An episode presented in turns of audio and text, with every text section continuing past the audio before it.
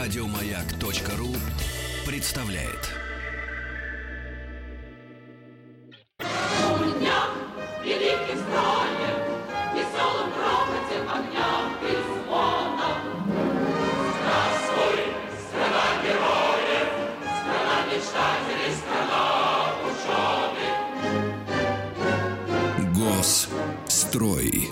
Граждане, э, вы знаете уже, что в нашем эфире поселилась достаточно регулярная рубрика «Госстрой», э, в которой э, мы говорим о больших стройках, да, о явлениях, ну, по большей части в советский период, да, то, что происходило в нашей стране. И, вы знаете, сегодня Рустам Иванович, как бессменный э, идеолог этой рубрики, решил обратить внимание на архитектуру. Конечно, архитектура в его родном городе э, Курган-Тюбе не представляет из себя ничего интересного. Я как человек, Был который... холм. Да, я как человек, который вырос, но это не ваша заслуга.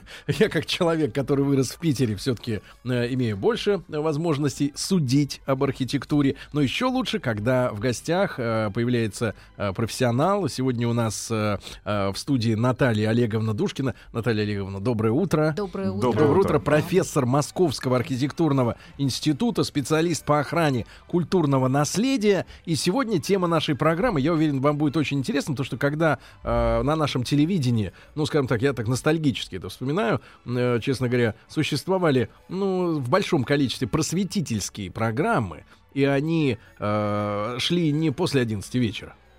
Вот, а в дневные часы. На телеканале «Культура». Ну и культура, и пятый канал э, питерский там э, в свое время, когда было ленинградское телевидение, много этому уделял внимания. Ну, это в моем детстве было. Сейчас этого нет, к сожалению, в таком, э, в широком смысле слова. А, Так вот, э, э, вы помните наверняка, э, что есть такие различные архитектурные стили. Это я с самого низа начинаю, Рустам. Есть барокко, Так. э, который КВ КВНщики переделали в баракко. Э, Вот. Есть другие всякие стили, но есть так называемый сталинский ампир. Вот когда говорят об архитектуре Иосифа Виссарионовича, э, высокие потолки, вот эти э, здания прекрасные, которые, кстати говоря, после 53 года, я так понимаю, в Москве есть несколько таких примеров. А, э, Наталья Олеговна меня, может, подправит. Э, Есть несколько сталинских зданий, э, которые, видимо, при Хрущеве уже решили не отделывать внешне вот всеми этими приколами. И они стоят кирпичные. То есть вот высота потолков, видишь, сталинский. А отделки нет никакой, то есть решили уже сэкономить или какие-то кусочки. Вот. Но сталинский ампир, да, это, наверное, гордость советского времени. И, Наталья Игоревна, не буду красть у вас время. Хочу вас послушать. Да, да, будьте любезны. Я думаю, что это будет диалог очень Конечно, проду- конечно, продуктивный. конечно, да. А, ну, во-первых, надо сказать, что эм, терминология сталинский ампир это достаточно условная договоренность, которая была достигнута, наверное, в среде специалистов для краткости выражения, о чем мы говорим. А, но я думаю, что она не абсолютная. А, ну, надо зрителям, э, слушателям сказать, ампир империя в переводе с французского, да, то есть мы говорим об имперском сталинском архитектурном стиле, А тогда это так называлось, что это ампир? нет, конечно. Конечно, нет. И э, это всегда ассоциировалось с эпохой правления Сталина. И, наверное, чтобы быть совершенно точным, вот хронологические рамки, они дают нам представление, в каком временном потоке мы движемся. О чем мы сейчас говорим?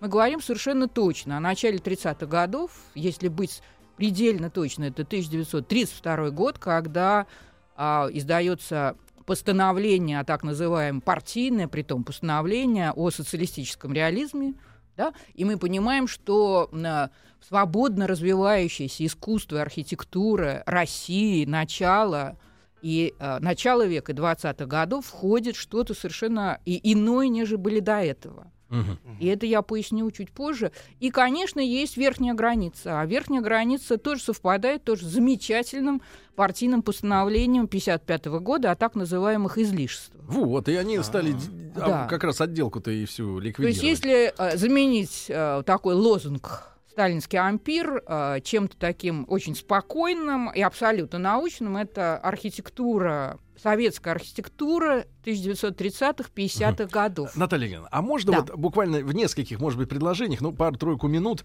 э, посвятить э, э, ситуацию с э, с состоянием архитектуры в стране, ну, условно говоря, э, после окончания военного коммунизма, да, и вот до начала 30-х годов, потому что вот это э, буйство конструктивизма, да, да. Э, которое в Москве очень э, так э, широко разлилось, э, это как-то кем-то управлялось? А, ч, э, кто вдохновителем был вот этот этого? очень важный вопрос вы сейчас задали, потому что э, архитектура 20 века и вообще конец 19 начало 20 века это, конечно, мировой перелом в понимании, что есть архитектура вообще. И он был подготовлен всем развитием цивилизации ну, не ошибусь, если скажу, вторая половина 18-19 века, и к концу 19 века а, приходит строительное искусство, назову так, и архитектура, а, прежде всего совершенно новыми строительными материалами, а, которые металл появляется, мощная тема металла, которая дает возможность увеличивать пролеты, строить совершенно по-другому. Входит очень мощное стекло, Угу. И мы уже видим даже у того же Шехтеля, а, блестящего мастера модерна, а, большепролетные, многосветные окна, такие витрины, угу. где дематериализуется стена. И мы понимаем, что это держится конструкционно. И, а, конечно же, язык архитектуры меняется. Был отринут полностью язык такой, знаете, многоречивый, направ... основанный на архитектурных стилях. И эпоха эклектика, э, эклектики, это вторая половина XIX века, и мы знаем массу примеров, это и доходные дома в Москве, и в большой степени это да, даже Красная площадь с ее неорусским стилем, хотя меня строгие историки скажут, что это не эклектика, но тем не менее она произрастает в тот период, и ее столько много, она настолько перегрузила здание, она такая разнообразная, она сделала Москву пышным, процветающим капиталистическим городом, потому что пришли в город и в страну очень большие деньги. И э, в этом есть сходство вот с тем периодом, который мы проживаем с вами последние 25 лет, и архитектура в том числе – и, Это отдельная и, тема, надо разобраться, да, что сегодня с а, архитектурой. Вот перед тем, что что-то да. должно было в ней произойти, она продемонстрировала такую экстатическую демонстрацию всех своих возможностей, а которые а она взяла из всех эпох а, архитектуры. А было какое-то регулирование государственное? Или государство было наплевать, стройте, что хотите? Нет, ну, ну что, во-первых, существовали профессиональные общества, э, в, в, потом всегда был государственный заказ. Угу. Архитектура это э, выставка страны потому какая архитектура в городе или в стране, понимает, а где вы вообще находитесь. Поэтому умные правители, а, конечно, уж я говорила о 18-19 веке, конечно, назову матушку Екатерину а, «Золотой век а, русской архитектуры», которая абсолютно понимала, что она должна оставить а, после себя и это они будут говорить так, глядя через архитектурные эти окна, которые она выстроила, при том очень мощные мосты между Европой и Россией. И это понимали и Николай, оба это понимал, конечно, Александр Первый и так далее. А и так Ельцин не понял, потому что все построено а, в 90-х. Вот это очень большая проблема, потому что Лужков, например, понимал, а что надо строить, вот надо строить. Но это был человек совершенно другого мира, другой культуры, другого происхождения, другой генетики. Он породил на основе своего вкуса, а профессионалы его обслужили ту Москву, которую в некоторых местах хочется просто взять резинку и стереть, а чтобы ее вы, никогда не что было. Что вы назовете, э, Наталья Олеговна, самым да. таким примером Для ярким? Меня чу- чудовищный совершенно пример. Москва-Сити. А, да нет, я, это, да. это другая вещь, мне кажется. А, прямо рядом с Кремлем, в охрану, в буферной зоне объекта всемирного наследия, это торговый центр «Охотный ряд». Угу. Со всем тем, что есть на манежной, под землей. Под Манежной под, площадью. Да. Э, под, да, ведь конкурс, когда проходил, он не должен был всплывать на поверхность. Он там была задумана феерия тех самых стилей, о которых я говорила, то есть идти снизу наверх и показывать, вот средневековье есть, вот классицизм есть, там барокко заложить, эклектику, и потом, наконец, а, выйти на ноль в уровень площади. А Манежной. что должно было быть сверху? А сверху там планировались дорожки, в крайнем парк случае, и так далее. купол, да, который ну, торчит. Пешеходная зона, общественное пространство. Но он не ушел так низко, потому что неправильно не просчитали гидрогеологию. Когда стали копать, начала отходить башня исторического музея. Там тяжелейшие грунты в Москве. Мы понимаем, что мы живем в городе с тяжелейшими грунтами. Кстати, сталинская архитектура столкнулась с этим вплотную. Что это такое? Угу. И э, сейчас это все выползло наверх, она как субмарина поднялась, То есть это... вылупилась этими куполами. э, То есть оно еще и растет? Она выросла, и она перекрыла перспективы на сам Кремль, а, на университет, на здание знаменитое Желтовского, о котором, конечно, надо сегодня вспомнить. Она просто их разрезала, вот как фигуру человека, напополам, и теперь с Тверской вы идете, все перекрыто, выходите из Кремля, перекрыта потрясающая экспланада ампирной Москвы, настоящей классической, желто-белой. И, ну, конечно, э, дополнение в виде скульптур, э, балясин, фонарей. То есть это такой, я бы сказала, гармонический синтез, очень далекое от э, хорошего вкуса архитектурного, искусства архитектуры. И поскольку там очень много молодежи, и это такая точка сборки молодежи, а я всегда всегда внутреннее волнение, потому что Не там ли ваши студенты? а, я думаю, что нет. Я думаю, что мои студенты в других местах. Друзья, мы сегодня у нас в гостях Наталья Олеговна Да. Душкина, профессор Московского архитектурного института и специалист по охране культурного наследия. Мы сегодня подбираемся сейчас к сталинскому ампиру, да, а, к архитектуре. Кстати, э, Наталья Олеговна, если вот так в проброс просто, все-таки вы удивительный человек, и вот ваш, ваша оценка, э, э, какой она будет. Э, Представим себе м, начало проспекта Мира, Помните, э, там же сталинская застройка, да, с обеих сторон, это огромные жилые здания. И вот недавно, там пару лет назад, э, появилось пятно, дырку, застроили ново- ну, новым зданием, стилизованным под, э, мне, так Вот представляется. вы сейчас сворачиваете совершенно на другую. Не-не-не, А. просто ваша оценка. Это интересное решение, когда видно, что здание Ну действительно нет, ну новое. как? Ну, вы меня но- представили как специалиста по охране наследия.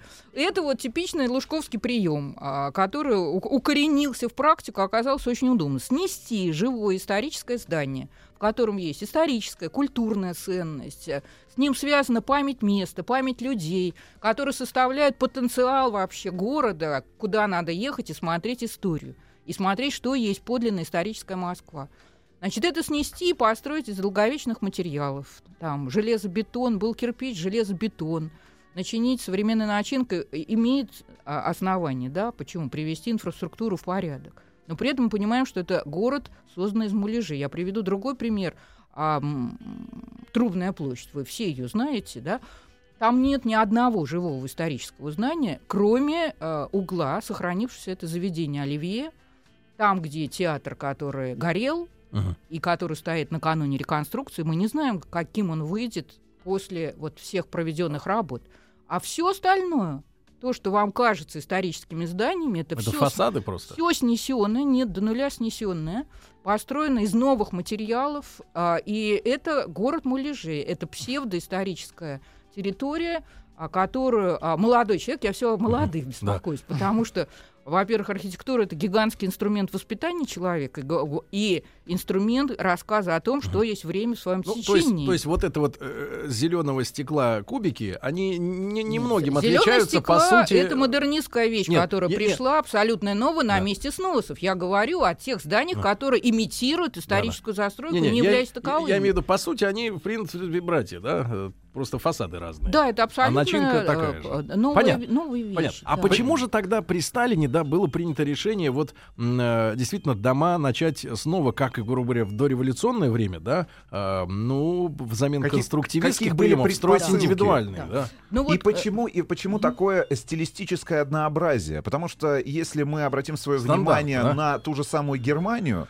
при Гитлере, там был конкретный архитектор, конкретная фамилия. Здесь была конкретная фамилия человека, который определил образ будущей сталинской архитектуры.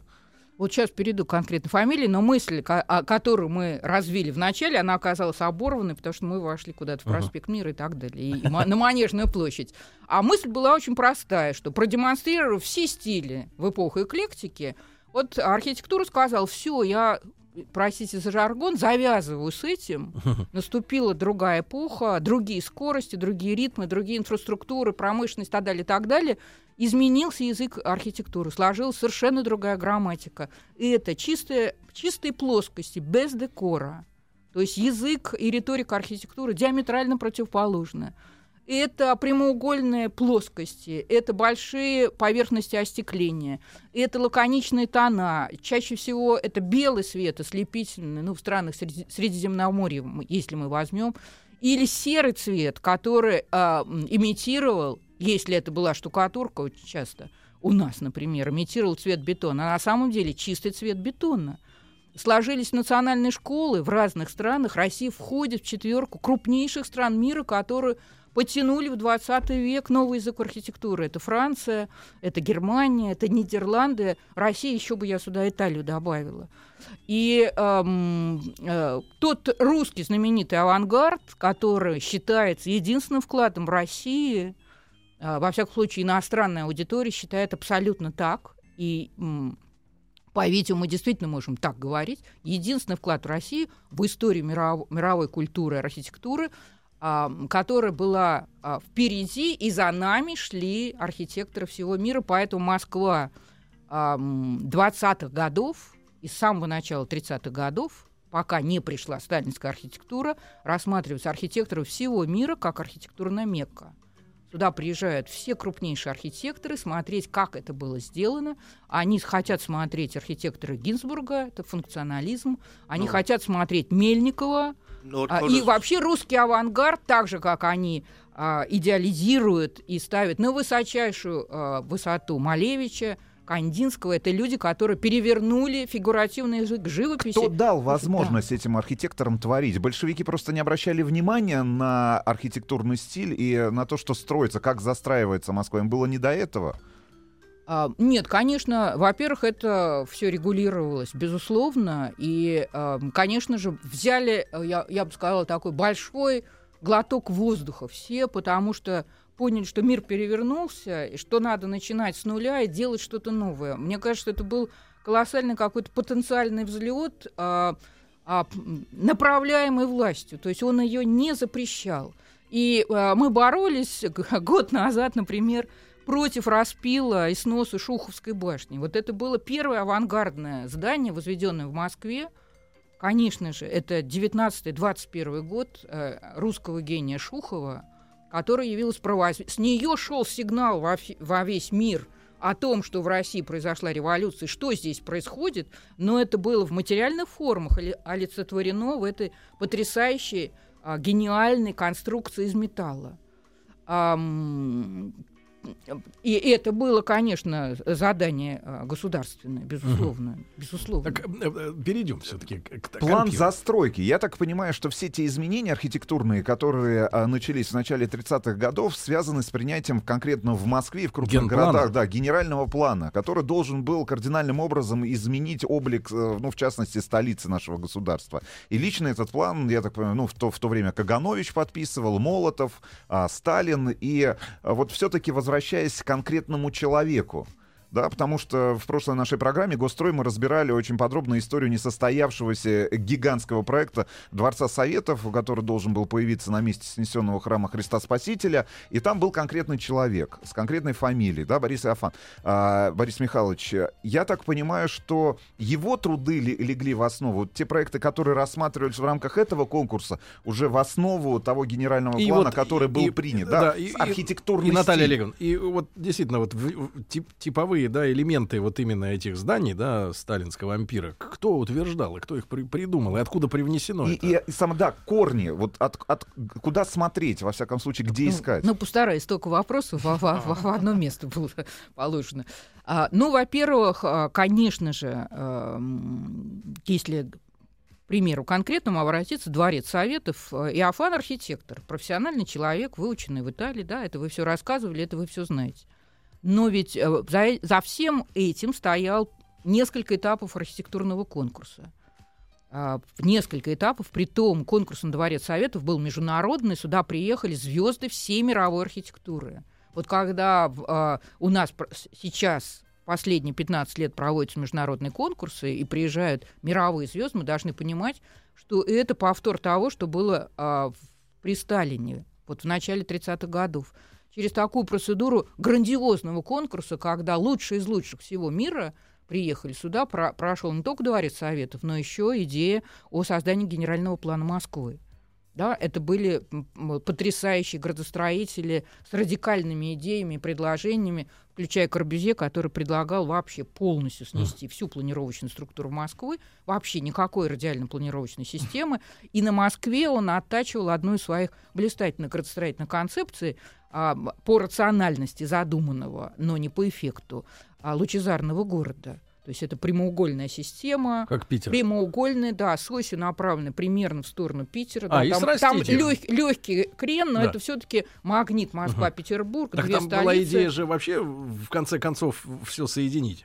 А, Это идея Ладовского. Пора Да-да. было, вот мы сейчас в другую степь уйдем с вами. Хорошо, хорошо. Но, э, значит, право выбора. Вот очень важно, что выбрали. И когда был первый международный международный действительно конкурс по Дворцу Советов, выбирал, конечно, глава государства Сталин. И это был абсолютный афронт. А, Не выбрали ни одного модернистского проекта, ни одного конструктивистского проекта, которые несли язык новой архитектуры. И в этом один из ответов на вопросы. Вот было ощущение такое, что наверху эту убогую, бедную архитектуру, или как модернизм называл Лужков в свое время, плоскомордую архитектуру, она непонятна никому, ни власти, ни народу, ее не любят и не почитают. А сих пор. архитектура украшенная до сих пор, и не только в России, а во всем мире, я просто связана с сохранением архитектуры модернизма в разных странах мира.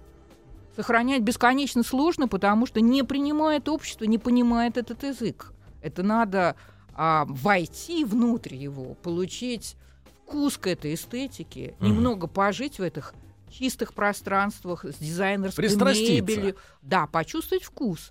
Да. Потом это статус образовательный.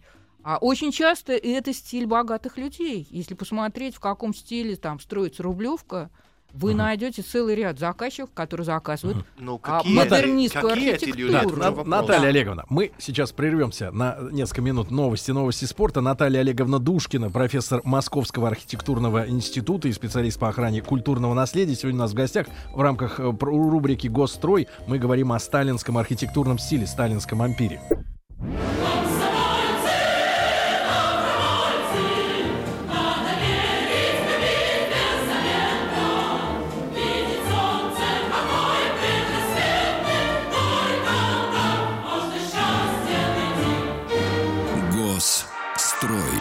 Мои, сегодня мы говорим об, э, о советском архитектурном стиле, самом ярком, наверное, о сталинском ампире. Это не только высотки, но и э, большие-большие кварталы и в Москве, и в Ленинграде, и в других городах, и в Киеве.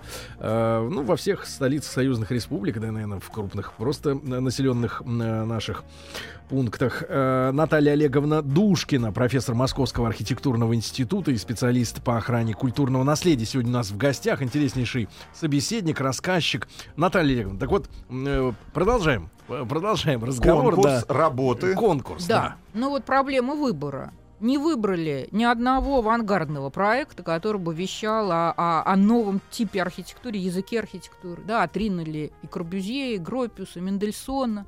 Ну, бесконечная череда потрясающих имен, мировых звезд. А выбрали э, гран-при, например, Желтовский получает. Это такое, знаете, стилизованное палаццо Дожи. э, гигантское, классическое, э, риторическое здание, которое должно возникнуть рядом с Кремлем. Прямоугольная вещь. И потом из иностранцев выбирают э, Гамильтона, архитектор Гамильтон. Э, если Британец? а, Американец, да, американец. И э, если сказать, что это такое, это что-то напомнит архитектуру сталинск, э, брежневского времени.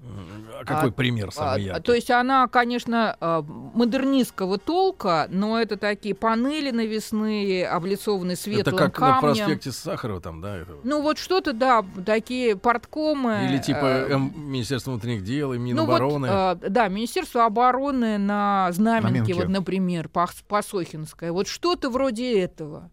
Это вызвало бурю возмущения у западноевропейских мировых архитекторов. Корбюзье писал письмо Сталину с протестом, а почему, чем оправдан этот выбор, и главным образом все были а, а, оскорблены выбором а, именно Гамильтона.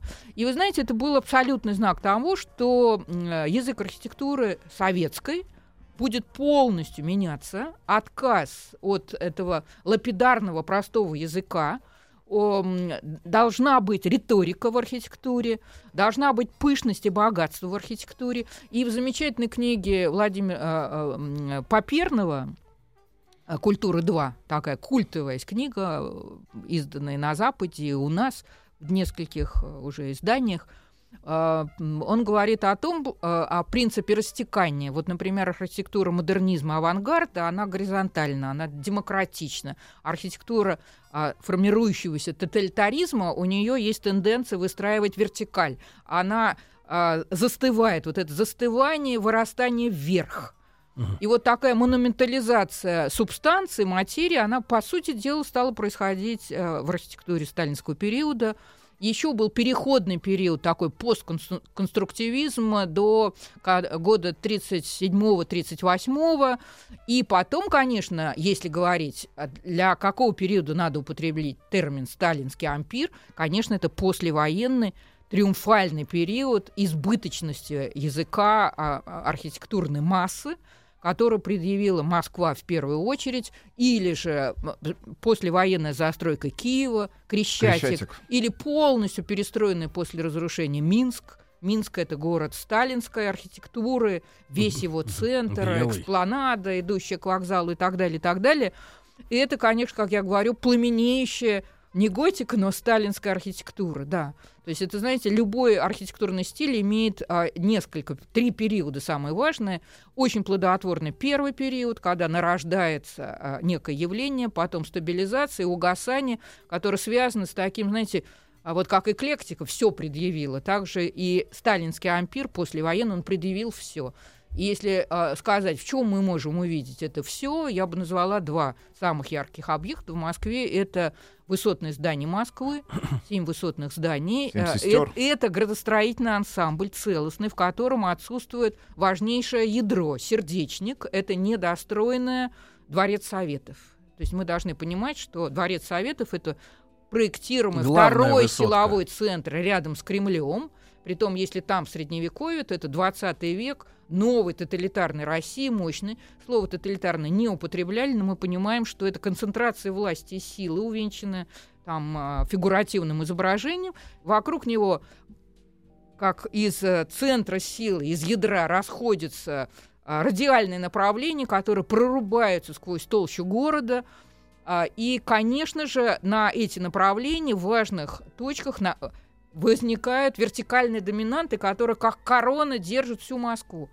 Вот еще мы говорим с вами, что созда... какие новые ценности или что создается, но забыли сказать об очень важном, что сталинский период и конец ленинского периода, ну, в основном сталинский, конечно, начиная с начала 30-х годов, ознаменован чудовищными, колоссальными сносами исторической Москвы и выдающихся памятников архитектуры, которые составляли и составляют уже историографически золотой фонд того, что было создано в русской архитектуре. Мне достаточно назвать такие выдающиеся сооружения, как Сухарева башня, а, Красные ворота. Если говорить о церквах, то из э, а, более там 926 храмов а, было в Москве в дореволюционном, снесено а, 400, ам, под- 408, 498 храмов. Я могу ошибиться там на несколько, но почти что 500 храм. Что это означает? Это не просто богоборчество, и это не просто снос старого, чтобы построить новое. И это, конечно, изменение всех градостроительных ландшафтов и панорам Москвы.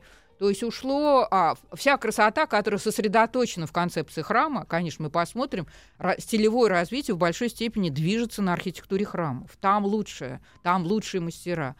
Город был как бы подстрижен ножницами. То есть он весь просел, колокольни разрушены. И когда вырастают из земли вот эти кристаллические массы высоток, а, это абсолютно точный был заказ а, повторить в гигантском масштабе корону стен Московского Кремля, Московские башни, и вот поднять, поддержать силуэт Москвы, который исчез, и он вы- вырастает в мегаструктурах.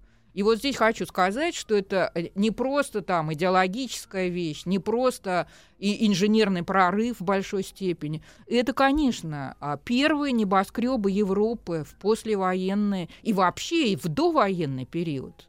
То есть Россия, меня, меня этот факт абсолютно поражает. Вот можно ругать бесконечно сталинскую архитектуру, говорить, а, какое э, м, сосредоточие безвкусицы. А, много очень искусствоведов вам скажут, что это абсолютный провал уничтожения выдающегося русского авангарда, что действительно было так. Что действительно было так. Но, но э, если посмотреть на высотное строительство мира после Америки, Именно в России, в послевоенной, где не было денег, где было страшное уничтожение населения, да, это было женское население, уничтоженное мужское, где стоял вопрос репродукции населения, вообще возрождения страны, а, а, строятся первые небоскребы Европы вообще, одеты в эти ретро-одежды, в которых мы найдем и черты американских небоскребов, и а, ездили делегации архитекторов смотреть а, архитектуру Нью-Йорка. Яфан, которого вы упоминали, он ездил и изучал вместе с Академией архитектуры а, ну, можно сказать, что а, здание, я так понимаю, муниципалитета, а, которое было построено там в, в 9-12 годах 20-го столетия, которое стоит сегодня на Манхэттене, оно является прообразом всех а, тех сталинских высот. Ну, не всех. Э, можно назвать и конкурсный проект здания Чикаго Трибюн, например. Даже не то, что осуществилось в готических формах, а конкурсные проекты.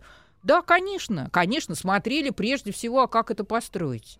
Ну как построить, а, не имея а, а, навыков строительства, построить университет 243 3 метра на горах, где кошмарные грунты, или построить вот здание у Красных ворот, которое я знаю хорошо, С построить из метро. Из метро, то есть он, он стоит на метро, то есть под ним дыра колоссальная, построить на 137 метров уникальными методами заморозки и так далее, и так далее, которых э, мир вот в таком сочетании, как это сложилось э, у Красных ворот, когда стальной каркас возводился с контркреном. То есть его ставили с контркреном на замороженных почвах, да.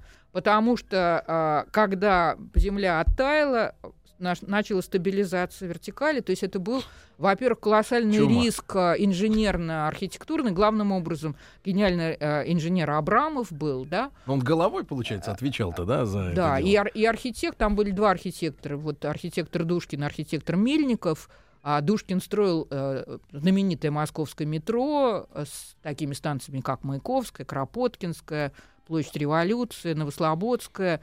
А он знал, он был, назывался кротом, он знал, как это делать, и, и они рискнули. Но мы понимаем, что если бы произошло что-то не так, да, ну просто на Воркуту. Самая а. красивая из семи сестер, на ваш взгляд, и на взгляд профессионалов, которую обязательно стоит посетить, и для того, чтобы посмотреть, может быть, не только архитектурный стиль, угу. экстерьер ну, этого здания, нет, экстерьер ага. этого здания, но и внутри. Ведь это не только архитектура, да, это не только внешние фасады, это еще и э, интерьеры э, э, этих помещений, да, которые создавались. Да, вот функционально все здания были разные. Среди них были а, чисто административные здания, например, здание МИДа на Смоленской. Вот оно очень, на мой взгляд, американизированное. Серое. Оно, а, а, оно облицовано, а, и, и оно такого, я бы сказала, сложно э, коричневато-серовато, желтоватого, пестроватого такого цвета, ж, живое, он очень живой. Вот когда начинает вдруг берут и керамическую облицовку на Кудринской, берут и красят краской просто, замазывая все эти нюансы. И мне кажется, это просто варварство и преступление Вандализм, происходит. Конечно. Вот, а, значит, МИД очень интересный, попасть туда просто невозможно, только с, с экскурсии, но это а, как бы знак между, между... Недаром МИД посадили в высотку, да, ведь это же связи Символ, да. при железном занавесе, э, ну, это так. И, конечно, Таня университет э, — это учебно-административное здание, где есть помещение для жилья, где жили профессора, где жили студенты. Где я жил немножко. Где, где вы жили, и а, именно университет стал наверху, а, на Воробьевых горах, на Ленинских горах, по важнейшей планировочной оси, он увенчал важнейшую планировочную ось, это северо-восток э, и юго-запад, угу. который не прочитывается в виде там сплошной оси, а прочитывается под землей. Красная ветка, она идет именно угу. туда. Друзья мои, а, Наталья Олеговна Душкина сегодня у нас в гостях, профессор Московского архитектурного института.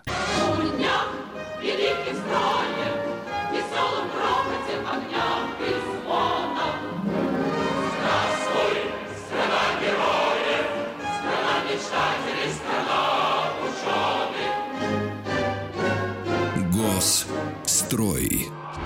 С Натальей Олеговной Душкиной мы продолжаем разговор. Э, прервались на э, э, оси северо-запад, э, нет, северо-восток, юго-запад. Ю- да. Юго-запад, да. Вот там одна чаша весов, это университет стоит и, и держит. И когда вы едете по метромосту, например, и хорошо падает солнце, он стоит, а, стоял до недавнего времени, как сказочный средневековый замок а, на плоском ландшафте. Теперь мы видим, оттуда прорастают небоскребы, знаменитое здание, которое Скуратов построил прямо вот так справа, и потом там на Мосфильмовской застройке. И там, конечно, эта зона будет развития. И вот это а, сказочное очарование средневекового замка, сиренево, а, сиренево-голубоватого, вдалеке, в дымке стоящего, это все, конечно, сейчас нивелировано, это все уходит.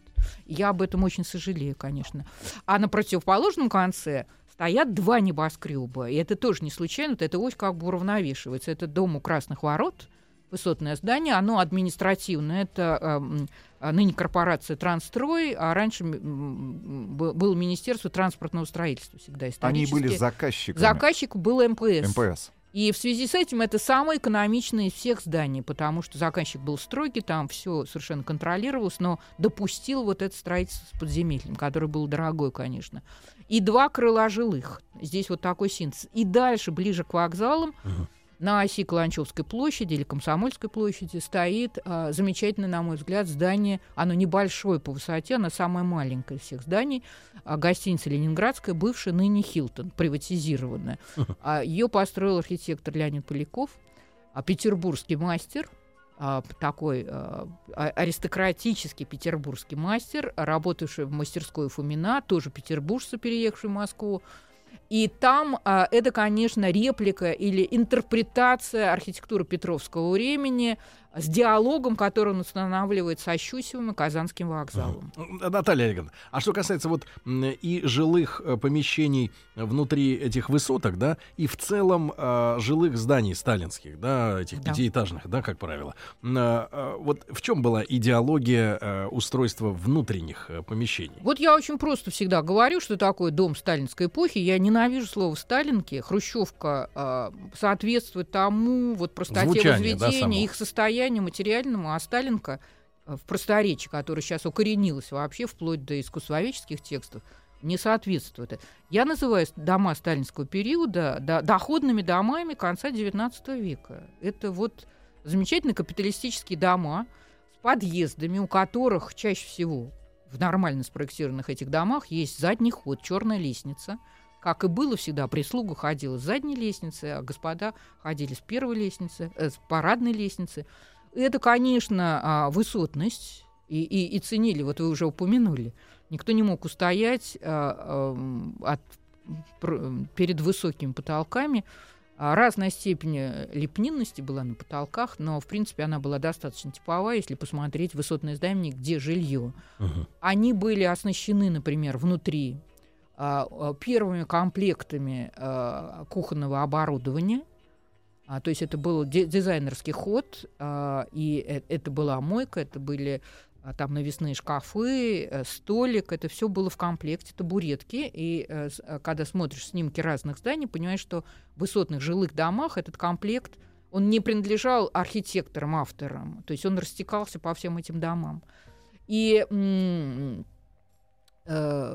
больших квартирах предусматривалась даже комната для домработниц, маленькая, потому что еще в послевоенный период и в довоенный период московские семьи, еще традиция на, наема э, людей, которые управляют домами, э, и сейчас она, кстати, возродилась, она пришла обратно, она была. Мгм. А люди, много было людей, приезжавших из деревень. Вот я даже помню, у нас в доме жила м- м- Маня, которая там моя была какой-то Э, нянькой. Наталья Олеговна, а общая концепция вот э, этих ши- э, роскошных, да, шикарных, как бы повторяющих идеологию дореволюционных, да, квартир, была в чем? В них живет элита, э, а вот все остальные должны ждать э, очереди, пока вот этими домами э, застроятся новые кварталы. В, чем посыл? Это, конечно, а, была демонстрация процветания страны, безусловно. Да, это был в большой степени по отношению к населению массовый вызов определенный. И это было,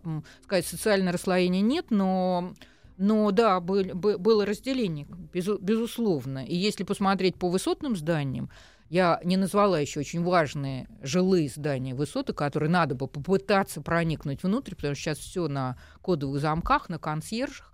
Это здание э, на Котельнической набережной, которое строил главный архитектор Москвы Чичулин, и здание э, на площади Восстания, на Кудринской площади, На э, Кудринской которую были. строили Шикарные а, квартиры. люди из э, Щусевской мастерской, это Пасохин и Мадоянц.